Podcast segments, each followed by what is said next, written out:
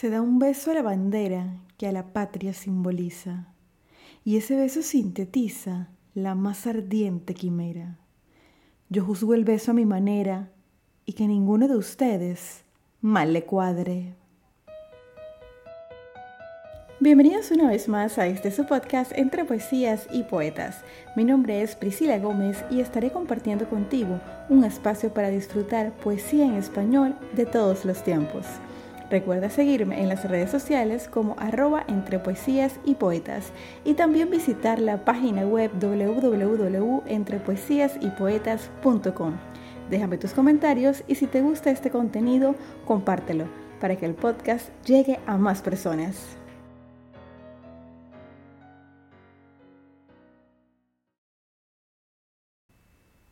Estamos en el capítulo número 38 del programa en primera instancia quiero disculparme porque las dos últimas semanas no he podido grabar los episodios ya que estuve bastante afónica. En Chiriquí, que es el lugar donde yo vivo, está lloviendo constantemente todas las tardes y bueno, estuve acatarrada y prácticamente sin voz por bastantes días, así que pues decidí cuidar mi voz para poder estar hoy con ustedes. Todavía mi voz no está al 100%, pero haré mi mejor esfuerzo para declamarles eh, la poesía del episodio número 38. Hace algún tiempo, por mensaje directo de Instagram, Marina me pidió que hiciera un episodio dedicado al indio Duarte. He demorado en complacerte, Marina, porque como conversamos, a pesar de que disfruto mucho los poemas de este autor, no se adaptan fácilmente a mi estilo y mi voz. Sin embargo, encontré uno que es el que decidí interpretar el día de hoy, llamado El beso. Conozcamos antes los principales datos del autor.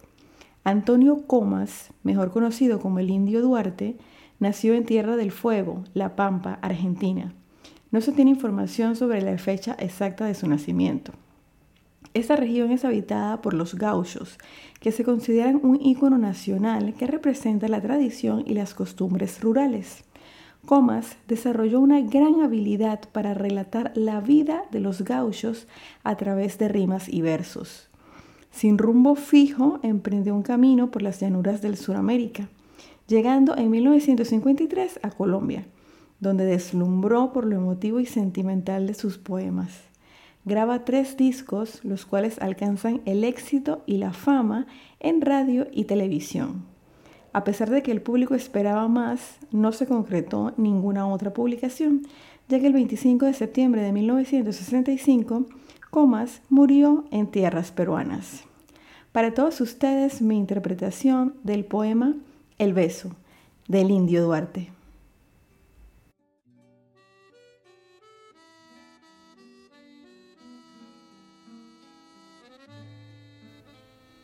¿Qué es el beso? Pregunta el mundo. ¿Qué es el beso? Preguntan todos y yo respondo.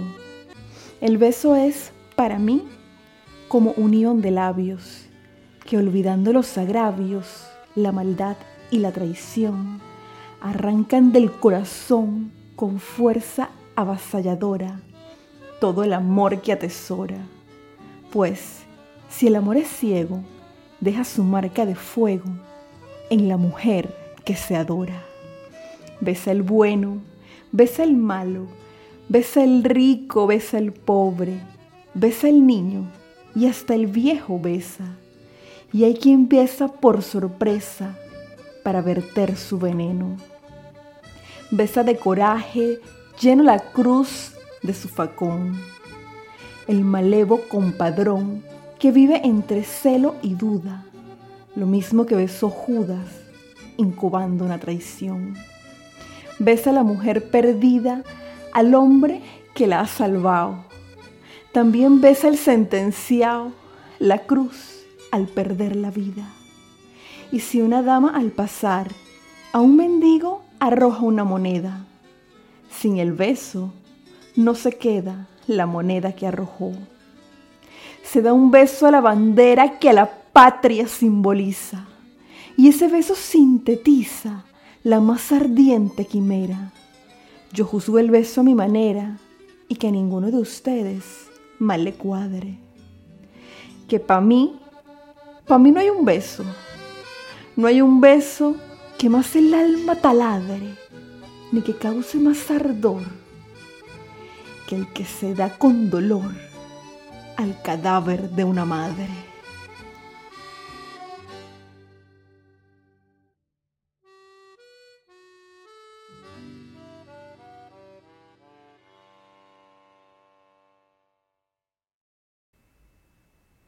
El indio Duarte tiene una forma muy particular de escribir y es uno de los pocos poetas que conozco que dio a conocer sus obras a través de su propia voz. Con esto concluimos el capítulo número 38 entre poesías y poetas. Los espero la próxima semana, si Dios me lo permite, con otra interpretación. Me despido recordándoles que podrá no haber poetas, pero siempre habrá poesía. Hasta la próxima.